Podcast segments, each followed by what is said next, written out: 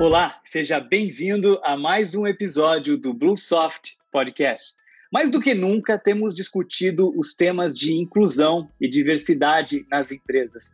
Não apenas porque é muito importante é, para que a gente possa dar oportunidades mais iguais para todos, mas também porque as empresas com maior diversidade têm uma série de vantagens em relação a seus competidores. As pesquisas apontam que as empresas com maior diversidade atraem os melhores talentos, têm melhor produtividade, melhor performance e até mesmo melhores resultados, melhores lucros lá no bottom line da companhia. Então, esse é um tema bastante relevante, bastante importante. E a gente só conseguiu conquistar tudo isso nos termos de reconhecimento e também de que todas as empresas agora estão mais preocupadas e olhando para isso, porque muitas pessoas foram protagonistas de movimentos importantes de inclusão. No episódio de hoje, nós vamos ter a oportunidade de conversar com uma dessas pessoas que fez muita diferença no sentido de trazer as mulheres para fazerem diferença aqui no nosso varejo. O varejo brasileiro tem uma série de exemplos importantes de mulheres que nos representam. A gente tem aqui o exemplo da Luísa do Magalu e nós vamos trazer aqui hoje uma pessoa que vocês vão conhecer e que tem uma trajetória incrível também no varejo, tendo passado por diversas empresas, como o Grupo Pão de Açúcar, Leroy Merlin, San Marché, Rondelli, e agora está na JHSF, que faz parte do grupo Fazano. Então, não só a gente vai ter a oportunidade hoje de entender um pouco como é que a gente pode fazer nas nossas empresas para que a gente trabalhe bem essa questão da inclusão da mulher no varejo, mas também a gente vai conhecer a trajetória de uma executiva incrível que está fazendo muita diferença aqui no varejo brasileiro. Então, fica aqui com a gente para que a gente possa conhecer melhor aqui a nossa convidada.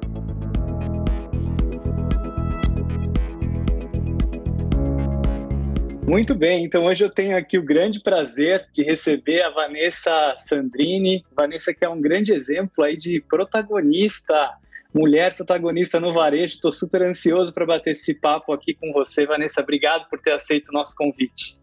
Obrigada, André. É um prazer estar aqui com você e com o time da Bluesoft. Vocês são uma empresa vanguardista é, que promove experiência. Você é um profissional que está sempre antenado com tudo que está acontecendo. Nossos propósitos convergem. Vai ser uma delícia de bate-papo. Muito bom, Vanessa. Eu queria começar aqui esse nosso bate-papo pedindo para você contar um pouco para a gente da sua trajetória, como é que você começou né, em todo esse universo do varejo. Conta para a gente um pouquinho desses desafios todos que você vem enfrentando ao longo dos anos. Eu comecei a trabalhar muito cedo, sou da BC Paulista, não fazendo nenhuma apologia às diversidades que foram sair do ABC e enfrentar São Paulo, mas ser uma garota que nasce no ABC, que faz um colégio técnico voltado a um assunto completamente diferente de onde depois eu fui me desenvolver, ser mulher, eu posso dizer para vocês que eu não sonhei. Faço parte da geração que não deu tempo de sonhar, então eu precisava realizar os meus desafios diários e mais do que tudo, eu acho que cada desafio ele vinha com um, um sabor de pequenas conquistas e uma evolução profissional. Então foi uma dedicação muito intensa. Primeiro, conseguir completar a faculdade, depois veio o segundo desafio, que é pagar as contas, né, que é se manter. É, e uma das preocupações que sempre me nortearam é que eu queria ser respeitada no ambiente onde eu estivesse. Diversidade nunca foi uma pauta nessa época, ela veio muito, muito recente para mim. Então, quando eu falo de respeito, eu nem sabia que existia um desrespeito na, no, no gênero. Mas quando eu falo de respeito, é ser um profissional coeso, é, que tenha é, uma estrutura é, consistente de formação, é, que traga elementos de fato que adicionem às operações das empresas. Então, é, eu me dediquei a ser esse executivo.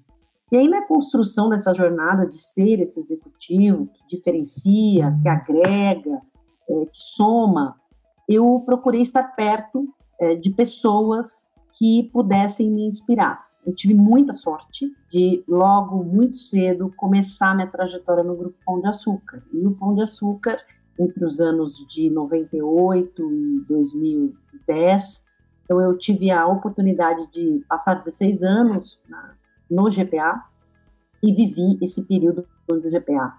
É, avançou, cresceu, é, se multiplicou, é, quintuplicou o resultado, o número de lojas, se associou um sócio europeu, trouxe tantas né, tecnologias, inovações que, para mim, hoje foram responsáveis por acelerar o varejo no Brasil. Eu vejo que o Pão de Açúcar ele foi um grande celeiro do que aconteceu com o varejo alimentar. E aí, nessa trajetória de ser jovem e fazer é, história no GPA, eu começo numa área que é a área onde eu me formei. Então, eu começo na área de alimentação. O Grupo Pão de Açúcar tinha o desejo, naquela época, em 98, de trazer para o Brasil operações de pratos prontos em supermercado. Então, eu me lembro muito bem, naquela época era muito novo vender hortifruti em supermercado, então você imagina o que seria vender comida em supermercado. Então, a, a venda de comida em supermercado, eu, eu, eu costumo dizer que ela se cruza com a evolução é, profissional é, do mercado de trabalho e da entrada da mulher. Então, lá em 98, nós tínhamos um cenário onde a mulher ela, ela ainda estava avançando na carreira, o prato pronto entrava nos supermercados, eu, Vanessa, administrava esse prato pronto, porque minha experiência era em alimentação. Então, conforme o prato pronto entrava nos supermercados, ele entrava na vida do brasileiro, porque o brasileiro crescia, precisava de mais é, conveniência. Então, eu acho que essa soma de fatores foi parte do crescimento do país, ou parte da alimentação fora do lar, da, permitiu que a mulher pudesse assumir seus desafios pela conveniência que essas operações fora do lar uh, ofereceram, e eu, na minha carreira, é, me permitiu crescer. Então, foi, acho que, um conjunto de fatores que a gente chama de sorte, né? Eu estava lá e vi tudo isso acontecer. Eu participei do, do dia 01 é, da primeira loja de prato pronto. Eu tenho muito orgulho de me sentir parte do DNA, que hoje é supermercado com comida no Brasil. É, lá em 98 isso era um sonho. Hoje é, ninguém imagina não encontrar é, um pote de salada de frutas, um pote de salada lavada, comprar um, um, um filé no final do dia, enfim, sopa, é, sushi, pizza, esfirra, isso é, não existia em 98. A minha carreira cresce, eu me desenvolvo no Grupo Pão de Açúcar, outras operações que são da mesma origem, né, que têm a mesma natureza como padaria, também acabaram vindo para minha para minha formação. O Pão de Açúcar foi evoluindo também em padarias gourmets, uma associação muito forte com Olivian Anquier na época, que fazia um trabalho em boulangerie fantástico, e ele foi o nosso primeiro especialista, né, chefe na época lá, na bandeira Pão de Açúcar. Então, é, acho que alguns fatores marcantes, né, falando de tanto da minha carreira, mas como falando de varejo. Então, naquela época, o varejo já fala de experiência. Então, em ano 2000, é a experiência de comida pronta, padaria francesa em supermercado, puxado pelo Grupo Pão de Açúcar. Logo na sequência, desenvolvimento de cozinha show, mostrando para os clientes como é que se prepara pratos dentro da loja. Cafeterias dentro de loja, com experiência de cafeterias de rua, contratação de baristas, é, a experiência do AIB sendo replicada dentro de um supermercado. Lojas que operam com praças de produtos orgânicos, com frutaria, com pastifício. Então, todos esses é, nichos foram, foram chegando e o varejo foi promovendo experiências e foi através do pão de açúcar que a gente viu tudo isso acontecer. Em 2006, eu sou promovida, uma das mais jovens, acho que a mais jovem gerente comercial do Grupo Pão de Açúcar. Minha carreira continuava ascendendo. Eu tive a chance de passar praticamente por toda a praça do Perecíveis E quem vive a praça do perecíveis, eu costumo dizer que toca qualquer empresa, porque quem consegue cuidar de um produto com sete dias de validade, né, e fazer essa gestão com frescor e eficácia, ele toca pneu. O perecíveis ele, ele traz uma dinâmica para o profissional. É, o varejo é intenso, mas a área de perecíveis ela consegue ser ainda mais intensa. Então, eu passei pelas áreas do perecíveis, tive uh, uma associação muito forte com o time de operações. Quando você cuida de perecíveis, o gerente comercial ele tem um braço estendido dentro de operações, onde ele desenha as equipes necessárias para produzir, ele entra nas retaguardas, uh, ele entra na especificação técnica dos laboratórios, na, no metro quadrado dessas lojas, você fala da rentabilidade dessa operação, porque a fábrica, né, quando você está na área de mercearia, você recebe o produto pronto e precifica. Quando você está em perecíveis, a cadeia produtiva está dentro dessa operação. Então, é, uma, é, um, é um profissional diferenciado, porque ele tem que ter um olhar end-to-end -end nessa operação. Eu acho que isso foi muito importante para mim, me transformou numa empreendedora dentro do Grupo Pão de Açúcar, porque o core business não é o alimentação fora do lar. Então você precisa estar sempre defendendo os números, buscando uma operação que seja escalonável, que diferencie, mas que também seja rentável. Então acho que esses três ingredientes foram um sucesso, tanto para minha carreira quanto para essas operações que hoje no Pão de Açúcar, se eu não me engano, já deve estar tá em uns 2 bi é, a operação de alimentação fora do lar, que envolve pratos prontos e padaria. Eu saí do Pão de Açúcar em 2011, mas antes de sair do Pão de Açúcar também tive a chance de cuidar de projetos como o Caras do Brasil. É um DNA que eu carrego muito forte em mim, que é o desenvolvimento dos pequenos produtores. Então, até hoje, eu carrego essa, essa essência do Caras do Brasil, um projeto que mexe com o coração da gente, quando a gente se aproxima do pequeno produtor e entende a cadeia, o ecossistema e como ele é massacrado pelo crescimento da economia uh, e como ele é relevante para fomentar o desenvolvimento da sociedade. Então, é, ao mesmo tempo em que ele sofre, é necessário que nós, como executivos do varejo e também como consumidores, uh, a gente faça uso é, dos produtos locais para que o ecossistema é, pare de pé essa foi minha trajetória de GPA. Eu segui na sequência de GPA é, sendo bem ousada. Eu, em 2011, tomei a decisão de pedir demissão. Eu queria viver outras experiências. Era ali já 14 anos de Grupo Pão de Açúcar e um desejo de ser uma varejista mais transversal.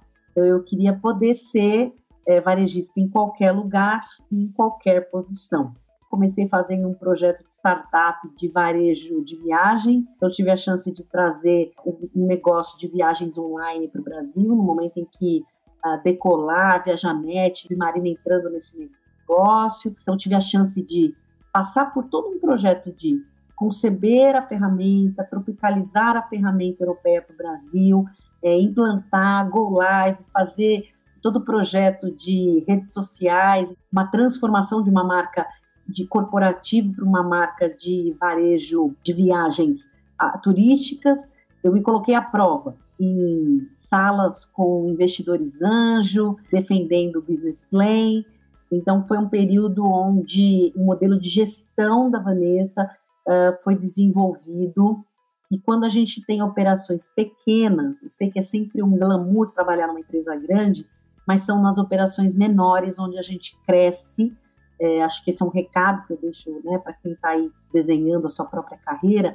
Eu sei que a gente sempre quer ter as grandes assinaturas, né, as grandes multinacionais, mas os grandes, é, raramente você vai ter a chance de sentar numa cadeira como as que eu sentei, onde você tem o poder de criar, desenvolver. Normalmente você senta em cadeiras onde você tem uma ação muito pequena, muito curta, e são nos pequenos que você se reinventa, então, eu aconselho que vocês passem pelos pequenos, que vocês passem pelos médios, passem por negócios diferentes, para que você seja um executivo com uma musculatura maior.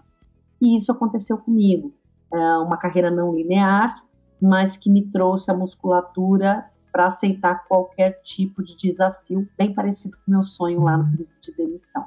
surgiu o convite da Leroy Merlin, fui ficar mais próximo de uma organização francesa, mas com uma essência de planejamento, uh, onde de fato eu vi uma empresa que se dedica a ter o consumidor no centro das suas decisões. Hoje a gente fala de shopper-centric, de human-centric. Em 2012, Leroy Merlin, para mim, vanguardista, porque já há 14 anos isso era a grande cartilha da Leroy. Para quem não sabe, a Leroy ela faz parte do grupo Adeu. O grupo Adeu ele rege as marcas Auchan, Decathlon, Bricoman, Zódio e Leroy Merlin, mais algumas outras marcas aí pela Europa e Ásia. Na marca, eles têm um book que compõe como colocar uma estratégia de categoria em pé em 11 passos. E eu tive pela primeira vez a chance de conviver com um varejista que planeja dois anos para montar uma categoria. É, conviver com um varejista que planeja é, foi um dos grandes presentes para minha carreira. Entender que sim é possível você estudar o consumidor, estudar como ele, os critérios de uso e escolha dos produtos pelo consumidor, como é que ele se relaciona com a mercadoria, ir para a casa do cliente, entender como é que essa mercadoria chega na casa do cliente e como ele faz uso, como ele corta a embalagem, como é que ele armazena depois que corta, como é que ele usa para instalar. E isso tudo vira insumo para que a empresa se mantenha aprimorando a experiência do cliente, tanto no ponto de venda quanto no desenvolvimento dos produtos, sempre com um olhar para o país onde a operação acontece. As marcas que a Leroy deixa em mim são tão positivas que eu passo a carregar esse DNA de inteligência do consumidor e de entendimento do, do consumidor no centro para as minhas próximas jornadas. Eu sou outra pessoa é, depois dessa trajetória de Leroy Merlin.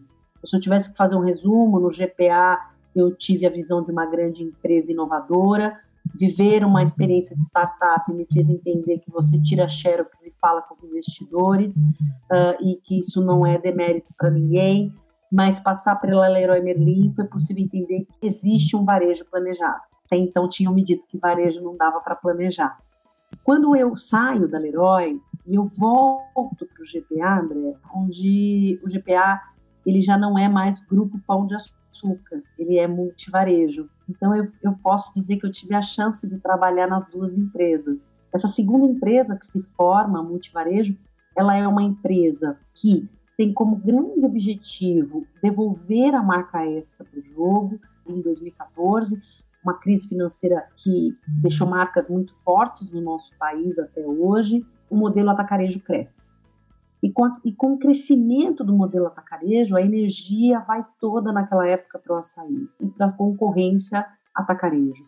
O extra e as bandeiras de hipermercado, e eu faço um, já um comparativo com todo o restante do mercado hiper, sofre. O desafio era voltar o extra para o jogo.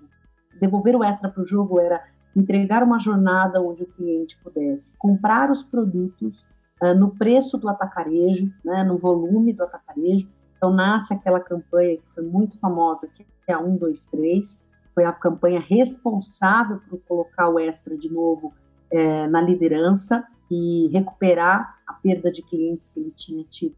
Mas só vender volume é, não era suficiente para que o Extra uh, se rentabilizasse era através da praça do perecíveis que a diferenciação acontecia. Então, nós reformulamos a praça do perecíveis, devolvemos frescor ao extra, a quarta extra, todo dia, dia de feira, né? Assim, então, trouxemos tantas, é, tantas campanhas, pizza, pão, é, frios, é, dia de feijoada, é, enfim, produtos que são simbólicos e, e que uh, pulam para a cesta do consumidor quando eles são preparados né, de uma forma é, tão atrativa. Viver esse reposicionamento das marcas me fez ver do lado de lá que algumas redes médias estavam ocupando um espaço que a bandeira Pão de Açúcar estava deixando.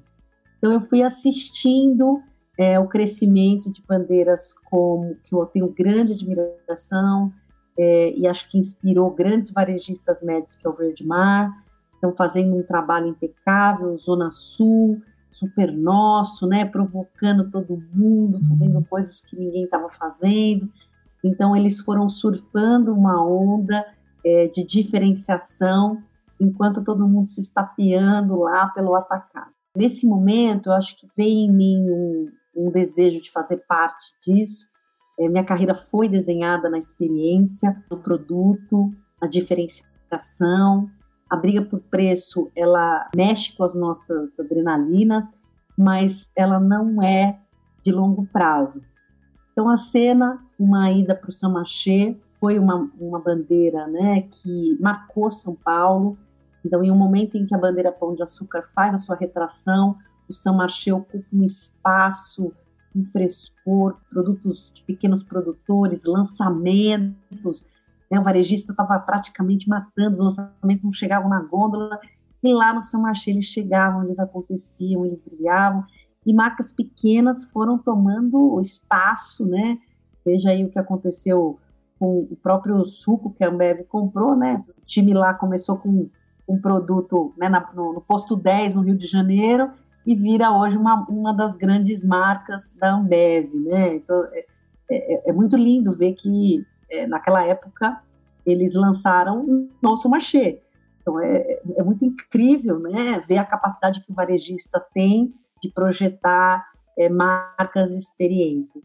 É, recebi o Samarché após um período difícil, uma necessidade de voltar o Samarché para o jogo uh, em função da descapitalização que eles sofreram na crise do país. Por ser uma bandeira que dependia muito de produtos importados, lá o peso era maior.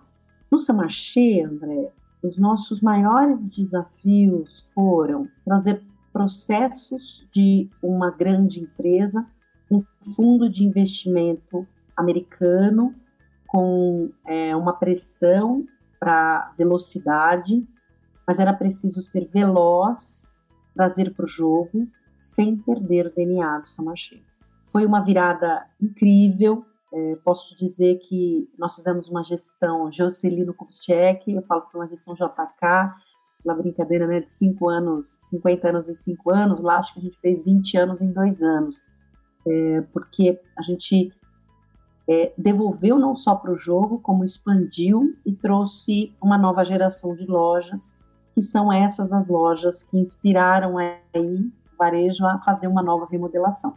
Então, a loja do Brooklyn, é, o próprio Italy, a loja nova do Santa Maria, é, já em sequência a loja do Vila Lobos, Portal do Morumbi, enfim, uma nova geração de lojas que continua é, provocando uma interação com o consumidor, uma pedagogia no ponto de venda de uma forma bem humorada, mas também sem perder de vista a, curadoria de produtos, que é a marca registrada do Samarché. E eu fui para Bahia. Acho que essa musculatura toda me levou até um varejista médio, que representa aí mais da metade do nosso varejo brasileiro, feito por famílias que em muitos momentos sofrem da dúvida da profissionalização, da gestão, da governança, né, dos sucessores. Eu acho que essa é parte das dúvidas que uh, afligem muitos dos médios varejistas do nosso país, alguns já em caminhos é, brilhando aí, caminhos bem evolutivos nesse sentido e outros ainda ensaiando, mas é, a, é uma amostra do Brasil. E aí, nesse momento, para mim, Vanessa, fica claro, é, eu nunca fui nacional. Quando você pisa na regional, a gente tem a certeza de que a gente era só um paulista brincando é, né, com a vida do regional, é, querendo mandar produto de paulista para regional, e, e por isso que muitas operações nacionais elas acabam não indo tão bem porque elas negligenciam as culturas. Então, viver a cultura da Bahia, do Espírito Santo, foi muito relevante para mim, porque só dentro da Bahia eu já encontrei três estados. No Espírito Santo, mais dois. Então, como de São Paulo, a gente podia achar que cuidava de 20 estados e a gente nunca cuidou. Essa foi a certeza. Acho que foi um dos maiores presentes da minha carreira, essa vivência. Acho que eu consegui dar um resumo aí para você.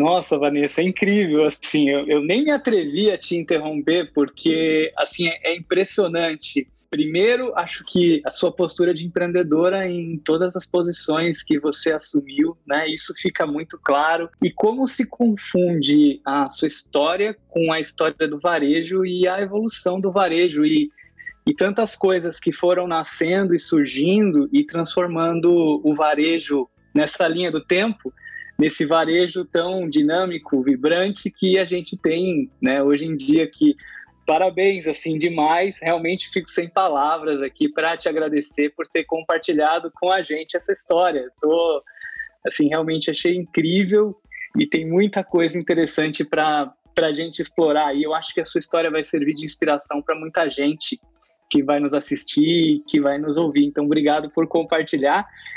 E eu queria aproveitar essa, essa oportunidade para explorar um pouco. Você comentou lá no início sobre a questão da diversidade, sobre a sua preocupação né, de estar num lugar em que você pudesse fazer diferença, ao passo que você sentisse que estava sendo respeitada. E eu acredito que hoje é, a gente evoluiu muito como sociedade e nas empresas também. A gente vê uma série de pesquisas que mostram a importância da diversidade é, para a performance das empresas. Empresas com maior diversidade são mais inovadoras, têm melhores resultados, né? Então, assim, eu acredito que hoje existe, uh, o jogo virou e as empresas estão, meu Deus, como é que eu posso fazer? É importante, tem que estar na pauta de todo o conselho, tem que estar na pauta de toda a empresa.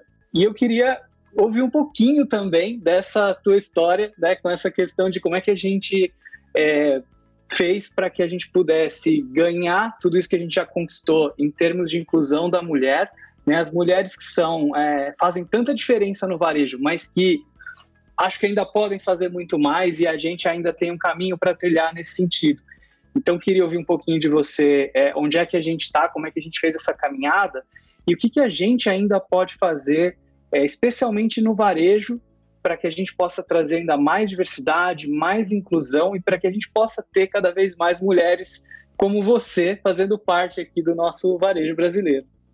Nossa, André, essa é, acho que tem sido a minha jornada e talvez ela tenha começado antes do que eu de fato racionalizei, mas eu vou contextualizar um pouco para vocês sobre o varejo e sobre a minha geração. Eu vim de uma geração que não teve mesmo sonhos. E falar isso tira um pouco do tira um pouco do glamour, tira um pouco da doçura, né, de quando você constrói uma carreira. Mas as mulheres da minha geração, elas foram cortando o mato e foram aceitando e foram crescendo. Então, assim, quem cresceu da minha geração, eu vou te dizer que não teve uma programação, vou estudar tal coisa para fazer o um movimento. Não foi. As mulheres estudaram muito, elas se capacitaram muito, elas se colocaram à disposição o tempo inteiro, elas fizeram um esforço hercúleo para equilibrar os papéis. Muitos dos papéis caíram no chão. Algumas mulheres, como eu, renunciaram a alguns papéis porque tinham medo é, de é, engravidar e a carreira da ré. Eu falo isso hoje, tá? É, falando com, já conversei assim com mais de quase mil mulheres assim né, nessa trajetória de entender o que aconteceu e, e, com a nossa geração, mas não foi racionalizado. A gente tinha que tomar decisões. A gente estava ali mediante uma promoção que a gente estava tanto almejando e a possibilidade de engravidar. E aí você fala não engravido, segue porque é tão difícil essa posição que é melhor eu seguir que engravidar, engravidar depois. Algumas, no meio do caminho, engravidaram e a carreira deu ré. Outras é, programaram, engravidaram e deu ré também, saíram e foram fazer outras escolhas. Outras não deu tempo de engravidar. E tem aquelas que ainda engravidaram e precisaram terceirizar a criação dos seus filhos, literalmente. O que eu quero dizer no fim é: não foi fácil, porque eram escolhas entre a nossa essência que é de ser mãe, ser feminina e ter uma carreira. Então era quase que a gente estivesse decidindo entre a nossa essência e desejar crescer. Em muitos casos, em muitos casos, elas eram as que eram a rima de família. Então, uma decisão quase que é, injusta, né? Você segue com a família, continua pagando as contas, sim. E aí, né? Tem família não paga as contas? Então, eu acho que é uma geração marcada é, por isso. Então, a gente tem que ter muito respeito pela geração que me precedeu, porque elas chegaram lá sem ter a chance de fazer os questionamentos que eu faço aos 40 anos. Elas foram até lá. Elas venceram várias etapas. É, e muito mais difíceis do que a minha geração, sem tanta tecnologia e sem tanta conveniência como a gente falou. Chegar lá fez alguns perfis surgirem. Então, mulheres mais masculinas, porque foi tão difícil que eu tenho que ser um deles, né? Não posso ser eu. Houve uma masculinização do papel da mulher. Quando você abdica da sua essência, inevitavelmente, André, é, vai estourar em outro lugar. Então, você acaba sendo um líder, é, talvez às vezes mais intransigente, e uma mulher é, que tem essa posição acaba às vezes sendo mais insensível com a equipe do que às vezes um líder homem. Então, o que eu quero dizer com isso é que nós chegamos lá, mas chegar lá não foi o suficiente para a gente é, permanecer lá e para a gente fomentar o desenvolvimento da próxima geração. Porque as renúncias que nós fizemos não são sustentáveis. A gente está vivendo numa fase de pandemia que vem à tona tudo que a gente disse que cuidava em vários pratos. Não cuida. A mulher agora dentro de casa, o marido também, o home office, conseguem perceber que várias coisas não estavam sendo cuidadas. Voltando para casa agora e, e, e juntando o trabalho com a casa, ficou claro que quando a gente saía de casa, a gente fechava a porta com os problemas dentro. Uh, e agora a gente precisa tratar disso. Então, é, eu acho que esse é um ponto de situação de contexto, tá? Sobre gerações e de onde a gente chegou. Em 2016, o tema diversidade ele foi crescendo para mim. Ele foi tomando nuances do tipo: eu faço tanto quanto meu par, por que, que eu não sou promovida? Então, eu fui percebendo que as mulheres elas faziam muito esforço, mas elas tinham um teto. E poucas mulheres faziam a ultrapassagem para a posição de diretoria. Então, você vai encontrar líderes mulheres, na maioria, nas posições de gerência e coordenação, mas você vai encontrar pouquíssimas mulheres em cargos de direção. E quando a gente fala das posições, tanto de gerência quanto de direção, elas também são mais difíceis nas cadeiras que não são de natureza de cuidar. Então, quando eu falo de marketing é com muita mulher, quando eu falo do RH é com muita mulher, agora surgiu a cadeira da sustentabilidade da diversidade, também tem mulher, mas as outras cadeiras, a natureza delas exige mais da gente, então você vê poucas mulheres nessas posições, que não deveria ser assim. Estamos falando de um varejo em que 70 a 80% do shopper é a shopper, as decisões das empresas acontecem no board, na diretoria, e 16% da liderança é mulher. No mundo que clama por uma experiência personalizada para o cliente. Uma palestra do, do Ferreirinha semana passada, ele é incrível, ele usou uma omnipersonalização. Então, assim, já não é mais nem omnichannel, é, é um omnipersonal como é que eu espero pensar como o outro? Como é que um board estratégico consegue ser diverso nas suas né, decisões se ele não tem a pessoa que é o foco principal da sua, né, da sua razão de existir, o shopper sempre, é, composto no seu board? Então, acho que essa é a primeira provocação.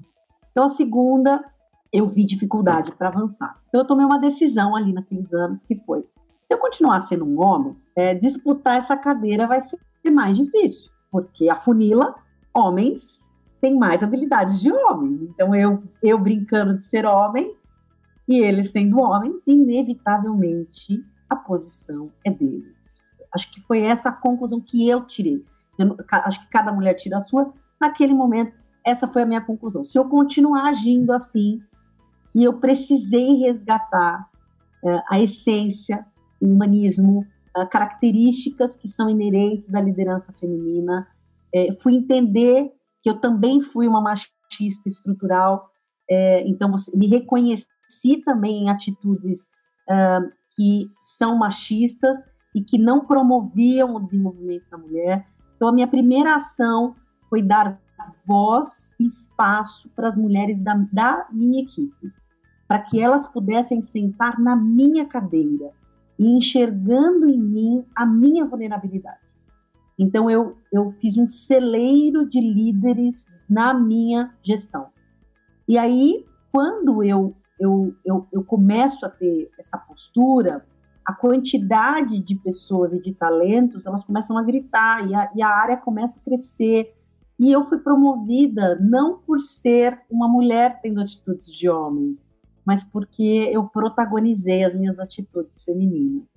Então, sim, existe o espaço é pequeno, mas eu quero aqui estimular que a gente seja protagonista das nossas é, é, carreiras, né? E, e até dessa mudança de mindset. Ela começa pela mulher. Então, começou por mim. Em 2016, eu, eu construí um, uma equipe que ela era o inverso das equipes, né? Eu tinha 70% mulheres e 30% homens. E eu comecei a perceber que os homens que eu tinha na equipe, o motivo que me levava a escolher esses homens eram habilidades humanistas. Então, hoje mais madura, eu posso dizer que é, faz mais sentido para mim que não sejam mais mulheres em cargos de liderança, que não sejam mais negros em cargos de liderança, que não tenhamos mais diversidade de gênero, etnia, a gente precisa de mais humanos em cargos. Então, que quando uma mulher esteja numa sala, André, e ela for a única, eu não sou a feminista que vai te dizer só tem uma mulher na foto. Eu tô aqui para te dizer que que bom que temos uma mulher e que enquanto ela está nessa foto ou nessa sala, ela seja respeitada. Quando não temos uma mulher na sala ou não temos uma mulher no fórum, que os homens que estão lá respeitem a figura da mulher. Acho que esse é o nosso desafio. Entender somos todos humanos, aprendendo a lidar com essa nova era humanista, é, que vamos falhar em vieses inconscientes, é estrutural, é, não dá para a gente é, polarizar discussões, mas que a gente tem que entender e assumir para si, como executivo, independente, executivar, executivo, não tem artigo para definir que todos nós estamos sendo chamados para uma nova era. E que era essa? Enquanto tudo isso acontecia, todos esses anos que a gente contou aqui, né, a gente fez um review do varejo, a tecnologia entrava e ela tomou um espaço, André, que as nossas lúcidas decisões e insights é, de executivos que tinham racionalidade, uma administração clássica por trás, elas foram todas, se não foram todas ainda, serão em breve substituídas pela máquina. Quando eu falo máquina, é a tecnologia, sim, ela vai substituir este perfil racional que nós desenvolvemos.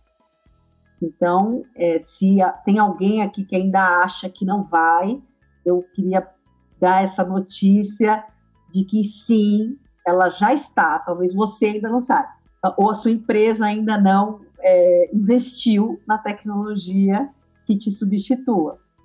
Mas ela em algum momento vai se tornar acessível e sim, ela vai te substituir. Eu quero dizer com isso que se a tecnologia ela vai fazer melhor do que a gente, os insights, os processos, a administração clássica cai, as habilidades humanistas, a nossa essência de ser humano são chamadas. Então é um processo de reinvenção não para as mulheres, não para sermos aceitas na sociedade, é um processo de reinvenção para tudo. Então não existe mais espaço para um líder que não seja humanista. Não existe espaço para uma mulher machista. Não existe espaço para o homem machista. Então, nós não estamos mais falando de raça e nem gênero. Nós estamos falando de humanos. Sempre, quando eu entro numa, numa live, rodas de conversa, sempre vem, acho que o medo dos homens dizendo, a Vanessa é, vai propor aí que cota, né, vai diminuir, a gente... E aí ser homem, branco e hétero virou um problema, né? Porque ele não tem vaga. Nessa, nessa nova pauta, SD, né? Não tem, não, tem lugar para esse homem branco e hétero, né? Virou um problema, né? Ele, ele impõe isso no currículo porque ele pode não ser contratado. Eu quero dizer que tem muito homem branco, hétero, que é humanista. Então, aqueles homens brancos e héteros que estão se sentindo talvez desconsiderados nessa, nessa mudança, repensem porque a mudança ela não é de gênero e raça, ela é uma mudança humanista. Então, se você desenvolver suas habilidades, você estará lá, você será cogitado. E a mudança, ela vem através dessas características, que aí a gente está falando de liderança chat, né? Eu acho que é, é, um conceito que vem sendo explorado, o capitalismo consciente, o Hugo é um dos nossos conselheiros, o Mulheres da Varejo, ele tem trazido esse conceito com muito mais frequência do que na pauta, é, não só do varejo e aí de todas as empresas que o Hugo se conecta. Todos nós, homens e mulheres, temos energias femininas e masculinas dentro da gente. Todos nós precisamos ser cuidados. Todos nós precisamos né, de um momento um, de sensibilidade. Ninguém é, né, ninguém é, é, é o tempo inteiro super-homem de capa, ou Mulher Maravilha.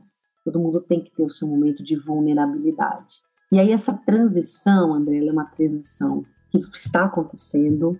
É, é, importante ler muito a respeito. Eu acho que nunca o lifelong learning nunca foi tão importante para o executivo. É, não serão nas palestras e nas lives que você vai ser capaz de é, saber todos os conceitos por trás é, desse machismo estrutural, dessa administração clássica.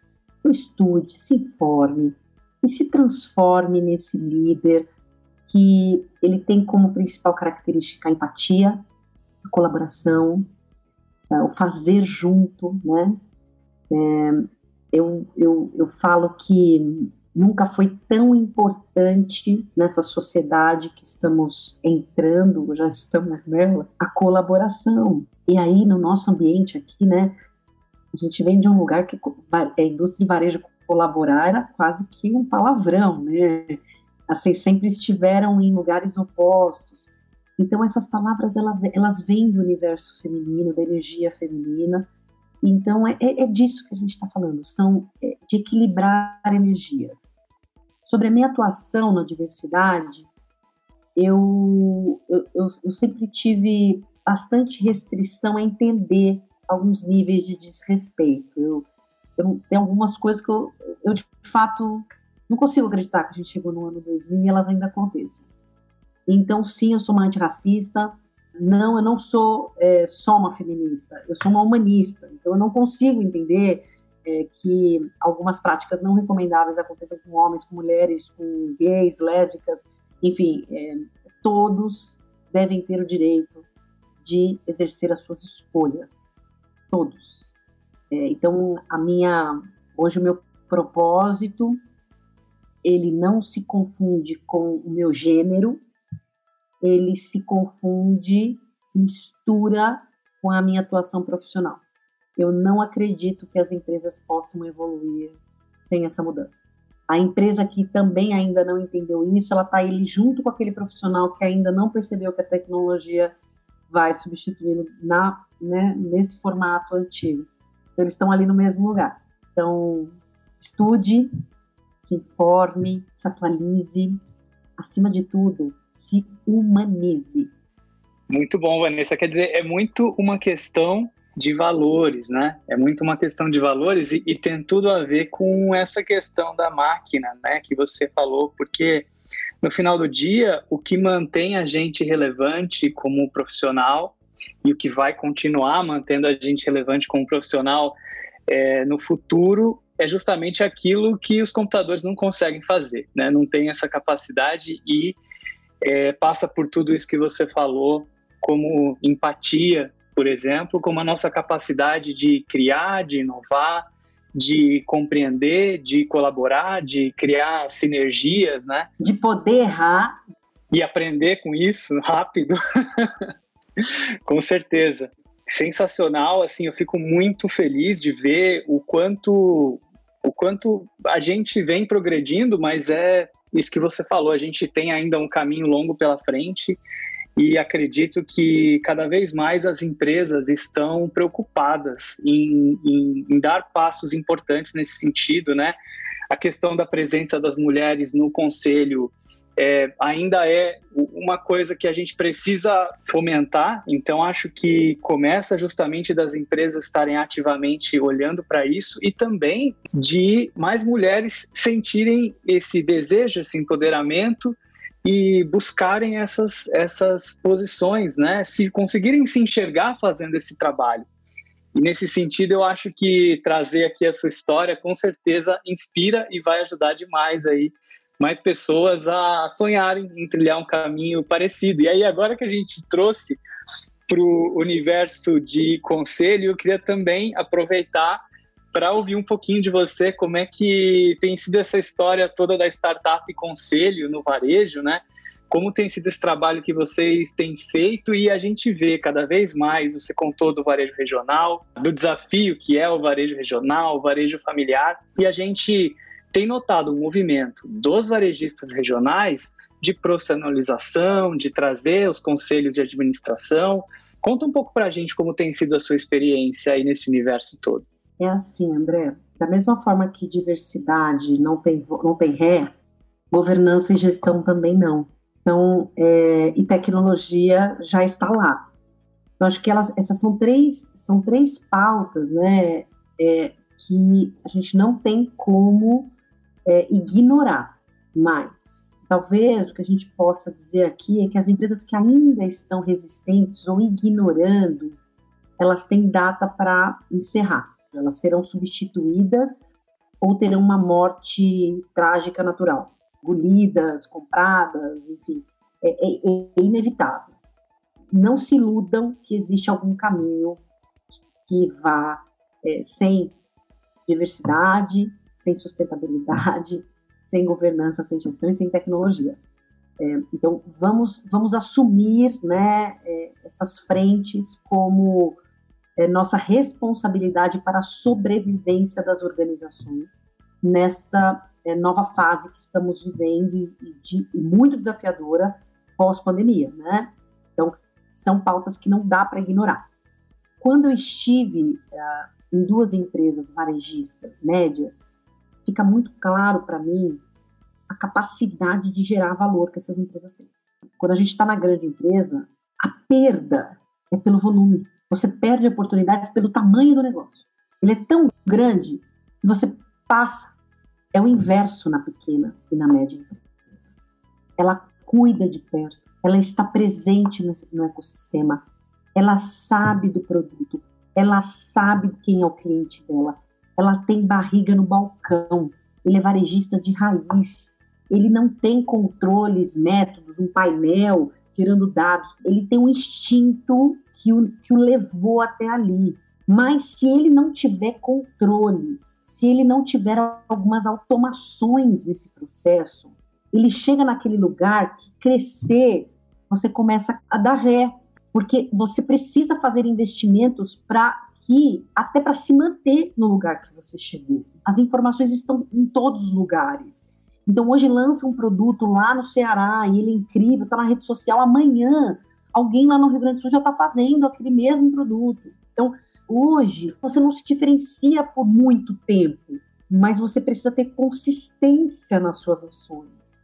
A governança que a gente exerceu ano passado, ela foi uma startup, primeiro, de cunho voluntário, porque a gente olhou, eu olhei para o meu negócio e para os riscos que a gente corria porque você fala do, do varejo como único negócio aberto, faz parecer assim, ah, eles estão faturando, tudo bem, obrigado, mas é capital de giro, investimento em estoque errado, é ruptura, tudo isso é, é na veia.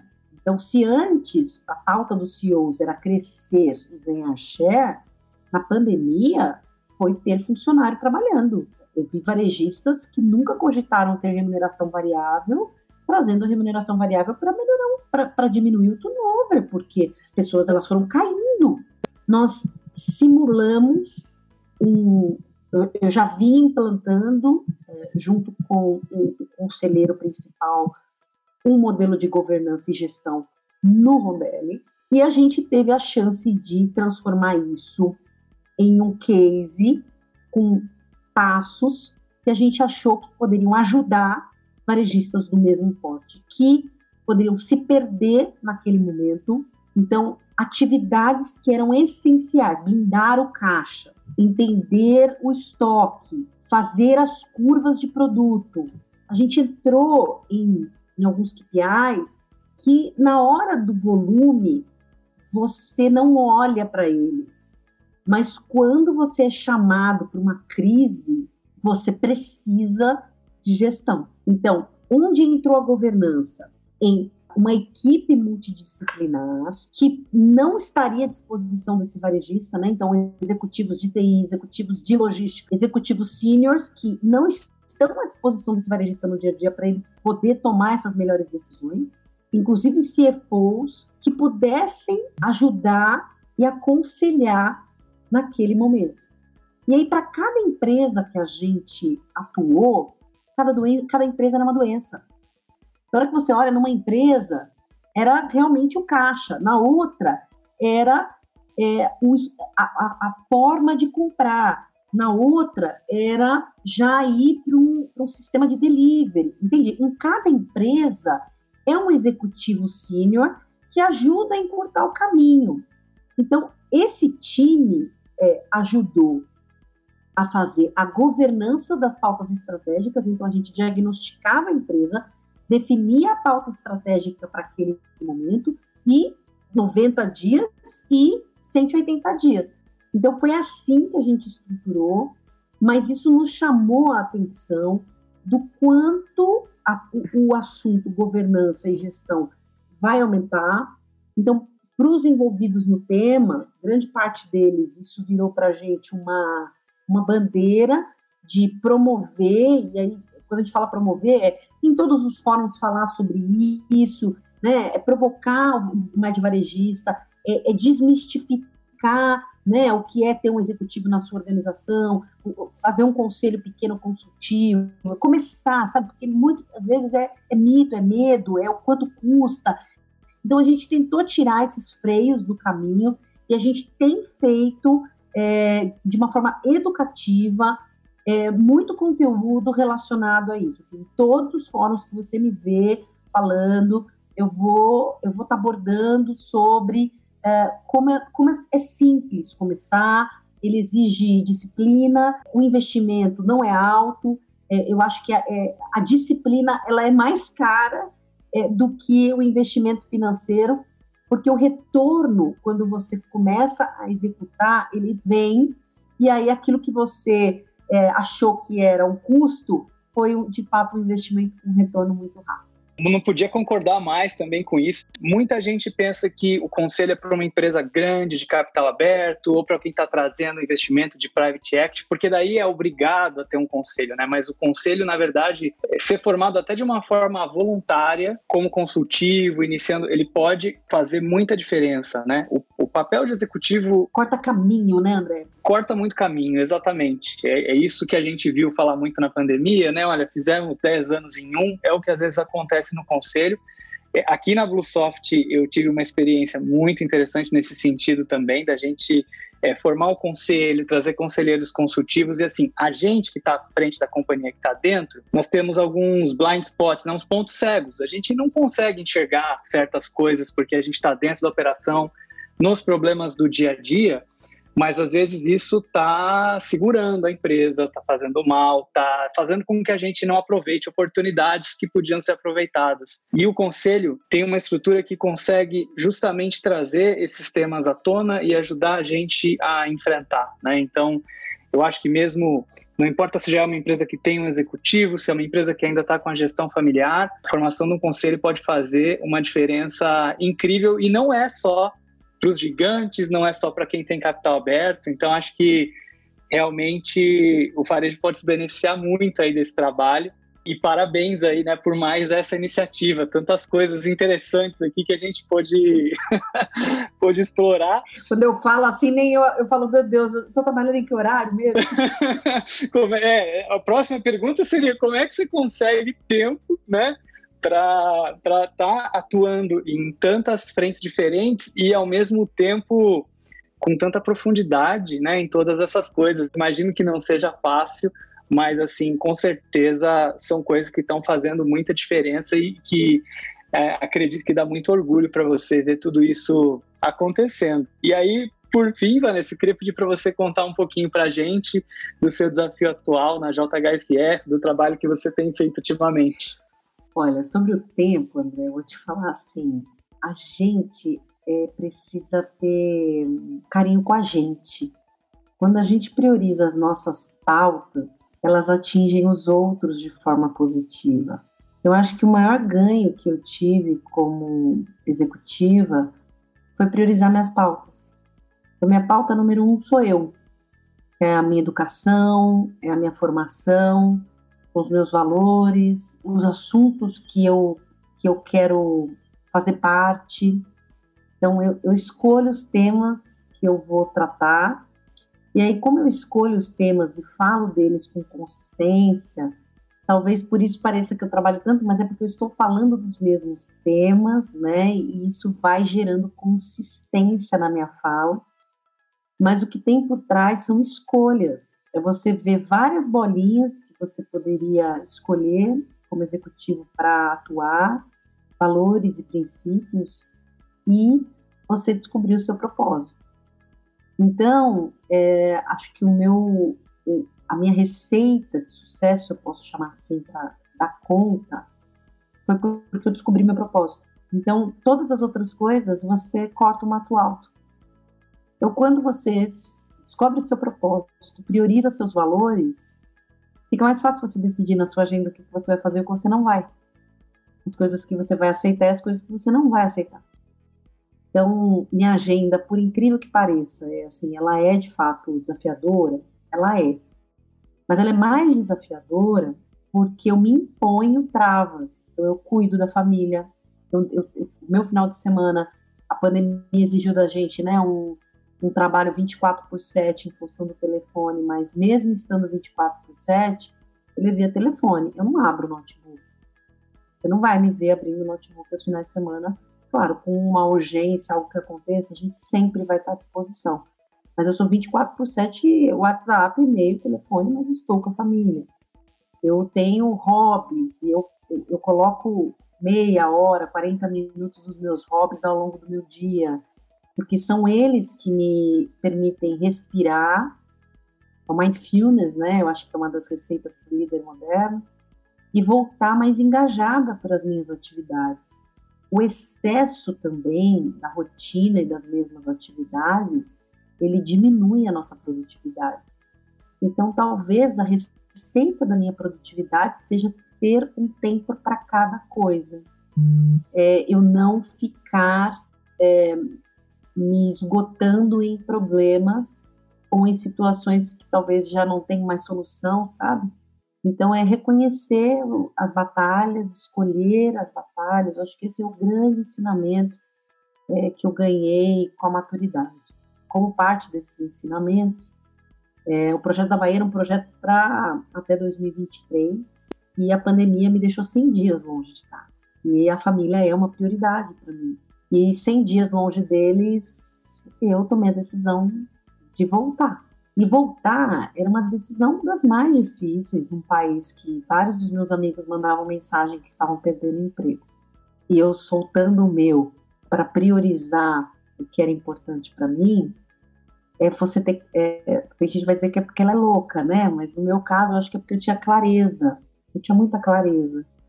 Então fez muito sentido para mim estar com a família e não adoecer em menos de 10 dias, uma transição para um projeto é, ousado de pegar uma marca de luxo e transformar em varejo. O projeto ele começou de uma empresa que eu acho que, vou falar de forma genérica, ela representa todas as empresas de alimentação e hospitalidade do Brasil. Diferente do varejo alimentar, que foi a nossa maior pauta aqui, o varejo de construção, né, que surfou é, da forma que deu, mas surfou vendendo, essa indústria da hospitalidade e da refeição fora de casa sofreu bastante. Ela fechou. E muitos negócios, algumas pessoas vão falar assim: ah, mas tem o delivery. Mas para alguns negócios, o delivery não assume a receita perdida. Alguns restaurantes, eles têm como natureza a experiência. Então, você não pede aquele prato do Michelin em casa. É, então, a pandemia, ela, ela machucou muito essa, essa indústria, esse comércio. E acho até que nós vamos perder parte do patrimônio que São Paulo tinha pós-pandemia, porque muitos desses negócios vão encerrar. Eu, eu vejo a gastronomia em São Paulo e a hospitalidade como um patrimônio que São Paulo tinha, mas a gente, de fato, é um luto que a gente vai passar uh, pós-pandemia com essas perdas, enfim. E não foi diferente, a JHSF é uma empresa é, dedicada a um cliente AAA, então ela tem uma indústria, é, ela está atuante no mercado imobiliário, então é a residência, a primeira e a segunda residência, uh, aeroportos, então um projeto que é todo vapor, que é o Catarina, e na pandemia, assim, é inexplicável os números do aeroporto que aconteceu, o nível de locação do aeroporto particular foi surreal. O Outlet Catarina, um shopping a céu aberto, então isso também na pandemia ele aumentou muito a sua capacidade de atender, e os demais shoppings ligados também ao cliente AAA. E o último pilar, o quinto pilar, hospitalidade e alimentação com a bandeira Fazano. Uh, nesses negócios, todos os negócios foram bem, até o varejo de shopping. Ele, os varejistas fizeram Cap Store. Eu me aproximei de, um, de algo que eu não imaginei que acontecesse, comprar um relógio de luxo por, por Uber.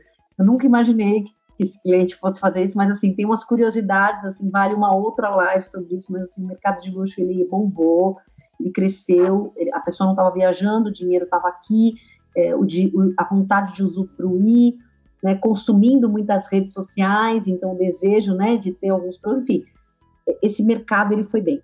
Mas o EB estava fechado, né? Então, assim, aí foram outras questões que você não consegue levar a mesma experiência. A pergunta foi: onde o cliente da JHSF está usufruindo do que ele usufruía no Fazano, comendo e nos hotéis Fazano? Onde ele está? E aí a gente percebeu que os empórios cresceram com lista de espera, 10 dias para uma entrega do principal empório de São Paulo, 10 dias para uma entrega dobrando em rap, sem estrutura para isso, né? Crescendo duplo dígito sem dar conta de todos os clientes que queriam comprar. É, a provocação foi: temos que ter um varejo para que o cliente usufrua do Fazano em casa e do lifestyle do Fazano em casa. Então, era um projeto muito arrojado, de 100 dias, de colocar em pé a primeira onda do varejo. A gente chamou de Selesione Fazano, ele não é um supermercado, ele não é um empório, ele é a experiência fazendo para presente.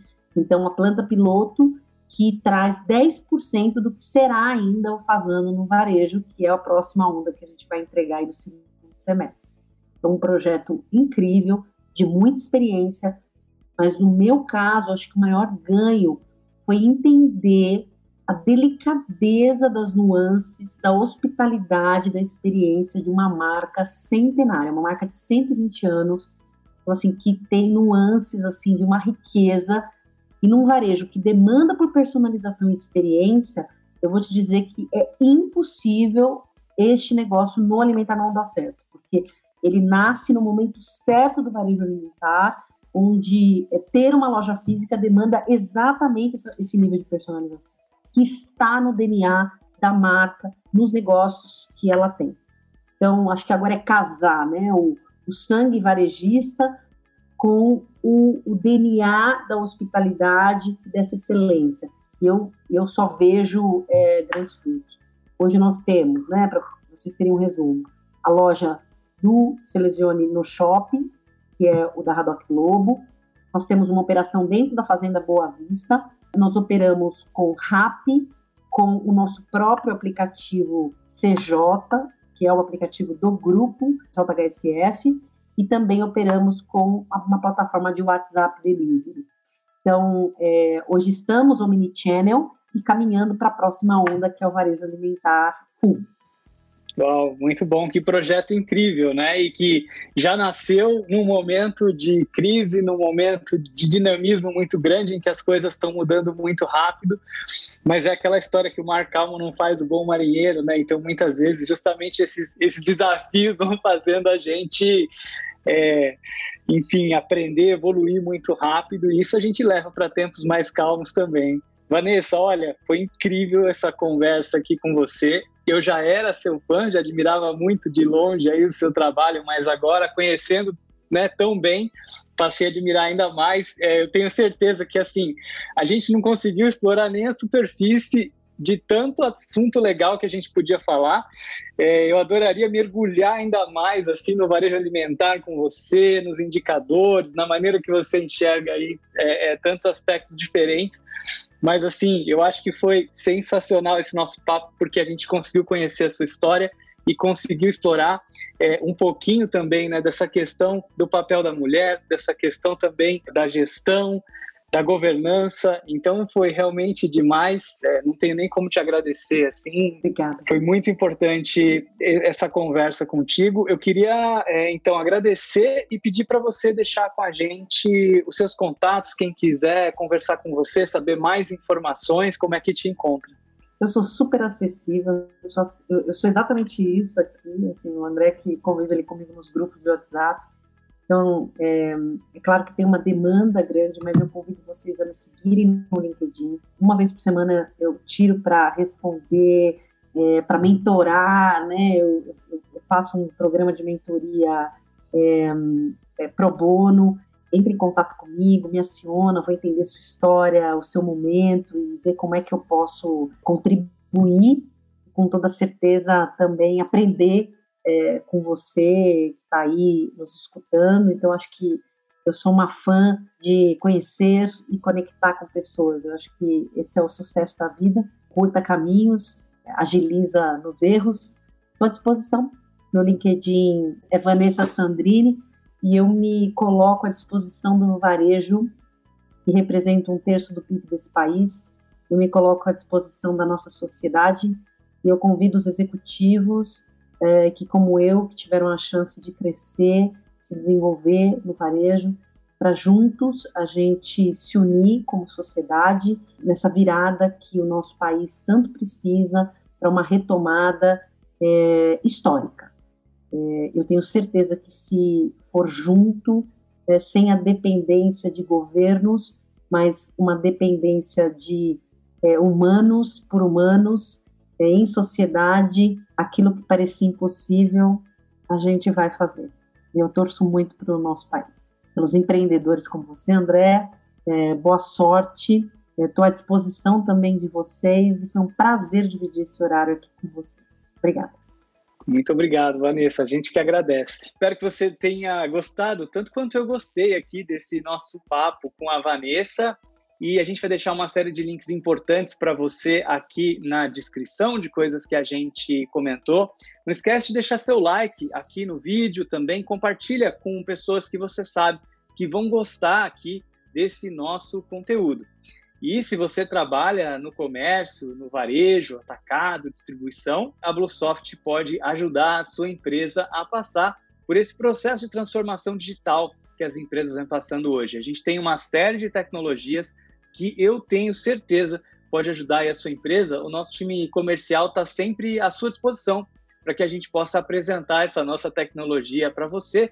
Então, não espera, entre em contato com a gente. A gente aqui vai ter um prazer imenso de falar aí com o seu time. Um grande abraço e até o próximo episódio.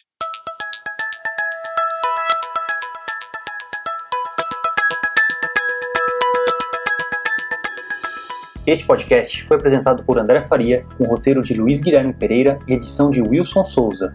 Este conteúdo é um oferecimento Bluesoft ERP, sistema em nuvem especializado em redes varejistas. Acesse bluesoft.com.br e saiba mais.